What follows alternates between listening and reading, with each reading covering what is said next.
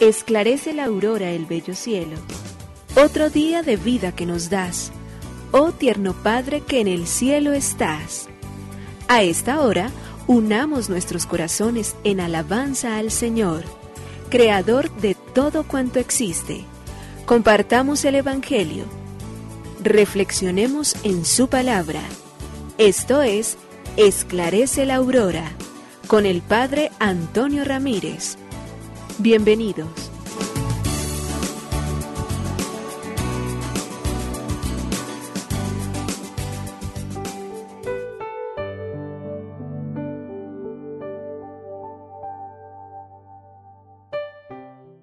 Muy buenos días, hoy el lunes 20 de junio del año 2022.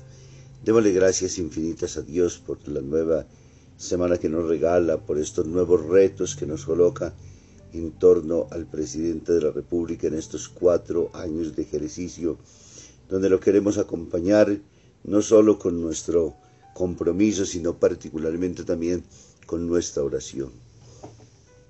Pidámosle a Dios que bendiga nuestra nación, que bendiga los proyectos, que ayude y acompañe en esta gran tarea de la justicia social tan necesaria, pero también de los valores inherentes a la vida, a la fe, al mundo, al contexto de los principios de la libertad, de la democracia, que con tanto esfuerzo nuestros antiguos han construido en nuestro país. Pidamos que su bondad y su misericordia se exprese siempre a partir de todos los valores auténticamente cristianos de los cuales este pueblo colombiano también todos los días se levanta a agradecer.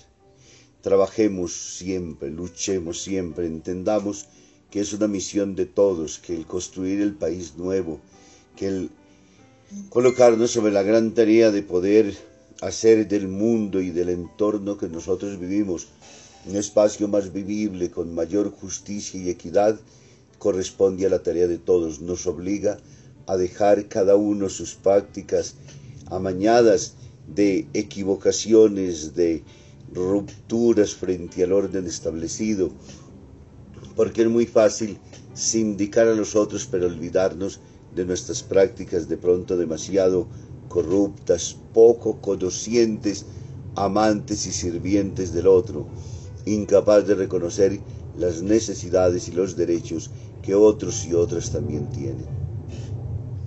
Pidámosle a Dios que esta mañana tomemos conciencia una vez más entonces de que la vida es este regalo infinito y maravilloso que Él nos da, que esta gracia y esta misericordia de la bendición suya que nos sostiene y nos acompaña siempre, nos ayude todos los días a progresar en la fe y a progresar en el camino también desde el punto de vista humano y social. Padre bueno, derrama tu bendición copiosa sobre este nuestro país, sobre todos y cada uno de los colombianos, sobre quien ha sido ungido como nuevo presidente de este país, para que la gracia y la misericordia infinita de tu amor todos los días nos llene y nos lleve, lo llene a Él de su sabiduría y de su gracia, y nosotros nos empeñemos también en la construcción de un país comprometido en el bien. Que tu gracia y tu misericordia, Señor, nos sostenga y nos acompañe a todos, nos dé luces y nos dé gracia siempre para vivir como hijos tuyos. Por ello te decimos, gracias, oh Señor, Creador del universo. Nos unimos a la Iglesia Universal que ora. Esclarece la aurora el bello cielo, otro día de vida que nos das. Gracias a Dios, Creador del universo. Oh tierno Padre que en el cielo estás Nuestras voces unimos al concierto que el universo eleva ya en tu honor.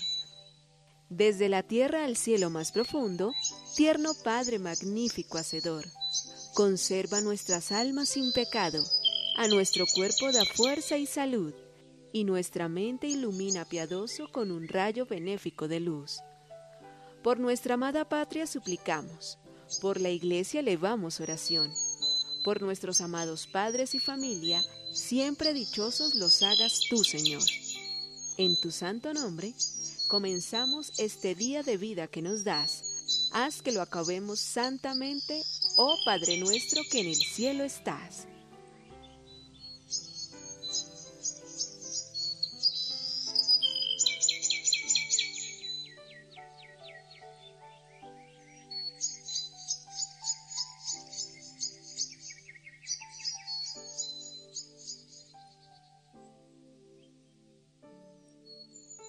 Un gran altar.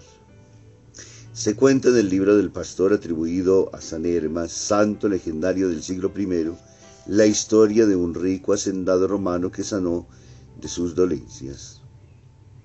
Como era pagano no sabía a qué Dios debía agradecer su curación. Debes agradecerle a Dios, le dijo San Hermas. El rico patricio aseguró que él quería hacerlo, pero que ignoraba dónde estaba Dios y qué sacrificios le serían muy gratos. Hermas lo llevó a una choza donde vivía una familia muy pobre y le dijo, ¿buscabas un altar donde ofrecer sacrificios? He aquí el altar en el que puedes ofrecer el más grande y grato sacrificio y dar gracias a Dios por tu corazón. Pues los representantes más amados de ese Dios que no conoces son los pobres, socórrelos y haciéndole darás a Dios no solo las gracias, sino también la gloria que Él merece. Jesús nos ha dicho, lo que habéis hecho a uno de estos mis hermanos humildes, a mí me lo habéis hecho. Es bello saber que Cristo asume el dolor, la pobreza, la enfermedad, nuestros sufrimientos, absolutamente todo. Y en cada uno de nosotros entonces permite y deja la acción misteriosa con la cual nos invoca y nos pide que ahora entonces a nosotros nos dé la fuerza suficiente para verlo en cada hombre y en cada mujer, pero de manera particular en los más pobres.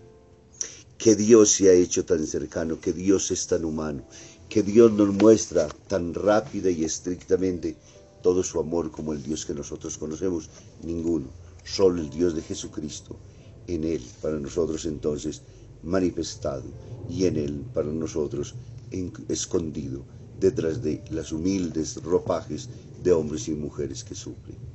Lectura del Santo Evangelio según San Mateo, capítulo 7, versículo del 1 al 5. En aquel tiempo dijo Jesús a sus discípulos, No juzguen y no les juzgarán, porque les van a juzgar como juzguen ustedes y a la medida que usen, la usarán con ustedes. ¿Por qué te fijas en la mota que tiene tu hermano en el ojo y no reparas en la viga que llevas en el tuyo? ¿Cómo puedes decirle a tu hermano, déjame que te saque la mota del ojo, teniendo una viga en el tuyo? Hipócrita, sácate primero la viga del ojo, entonces verás claro y podrás sacar la mota del ojo de tu hermano. Palabra del Señor. Gloria a ti, Señor Jesús. El Evangelio de Mateo en el capítulo 7, versículos del 1 al, 15, al 5, nos coloca Jesús en esa practicidad de la vida, como nos enseña a caminar verdaderamente ante la luz, en la luz y por la luz, y nos dice entonces en el día de hoy de que no juzguen y no sean juzgados, y del otro lado entonces nos advierte también no te pongas de juez porque a los jueces les será más duro en el momento de su propio juicio también las obligaciones con las cuales tendrá que responder. Pero es bellísimo particularmente entender hoy cómo si un cristiano no es capaz de usar la misericordia con el hermano que se equivoca, entonces la misericordia no es posible, es falsa, es una utopía y no hay salvación. Jesús nos muestra de que lo auténtica y profundamente cristiano de nuestra parte es realmente ser misericordiosos, perdonar siempre. Siento a veces que en la vida y desde la experiencia humana, primero necesita uno haber aprendido a vivir en ciertos ambientes donde se nos enseñaba a perdonar. De eso agradezco a Dios que nos hizo el regalo en mi casa de que fuéramos nueve hermanos. Eso significó que necesitamos ejercitarnos el perdón muchas veces, porque éramos once de una familia y donde había necesidad de establecer una serie de relaciones impresionantes. Dos, unos papás tan profundamente cristianos que nos enseñaran que los valores que el Evangelio predica no son solamente para tenerlos finalmente como algo detrás de lo cual descudamos, sino de manera especial de aquello que nosotros practicamos.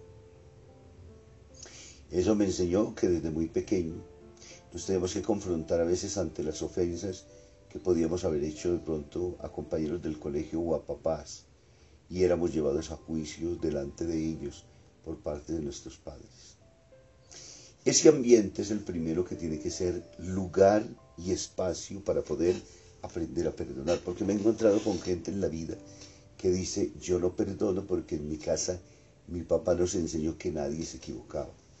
Y eso es demasiado perfecto, eso es demasiado lejos de la misericordia. Es más fácil entender que los seres humanos nos equivocamos, ofendemos, dañamos, mentimos, robamos, hacemos, a decir que somos perfectos, que nunca nos equivocamos. Y Jesús lo primero que está diciendo es, los seres humanos se equivocan, los seres humanos ofenden, los seres humanos necesitan celebrar el perdón todos los días, aún en la pareja que más se ama. No solamente pensamos nosotros en la gente que tiene mayores problemas y que son enemigos terribles, no, aún dentro de las parejas es necesario vivir todos los días perdonándose siempre a pesar de amarse mucho. Entre padres e hijos, todos, porque somos muy limitados. Y por ello poner esta misericordia del perdón. Y con ella no juzguen, porque puede ser que en un momento determinado se nos vaya la lengua. Nosotros el salmista dice, finalmente entonces se me fue la lengua y hice los juicios que no debería haber hecho. Pero aquí se nos pide, bueno, supongamos que eso no sucede, ¿qué nos queda? Perdonar. Perdonar siempre y volver a comenzar. Pero es una tarea donde todos estamos implicados, donde no solamente una parte lo hace, donde todos estamos en este dinámica interior donde el perdón se da, donde el perdón se recibe, donde también a mi vez ofrezco, recibo. Y así esa dinámica hace que entonces el mundo vive eternamente reconciliado. Le hace tanto bien al mundo pensarlo así, pero particularmente, insisto, hace tanto bien que hayan familias cristianas auténticas, capaces de reconocer, de celebrar, de vivir esta virtud y esta gracia, de poder entender de que solo el perdón hará que se instaure el mundo de la justicia, el reino de la paz, que nosotros tantas veces hemos deseado. Jesús nos enseñó el camino práctico. Jesús no nos lleva a nosotros a hacer elucubraciones demasiado perfectas, nos lleva por caminos profundamente humanos pero en esos caminos profundamente humanos, como también miramos y vislumbramos unos valores eternos que son la gracia, la bendición y la misericordia que Dios mismo nos concede. Por ello esforcémonos en este día, trabajemos y pidámosle a Dios la gracia de que nos ayude a vivir y a ser testigos infinitos del amor de Dios, fundamentalmente perdonando. No juzguéis y no seréis juzgados. Que nos bendiga el Padre, el Hijo y el Espíritu Santo. Muy feliz inicio de semana para todos.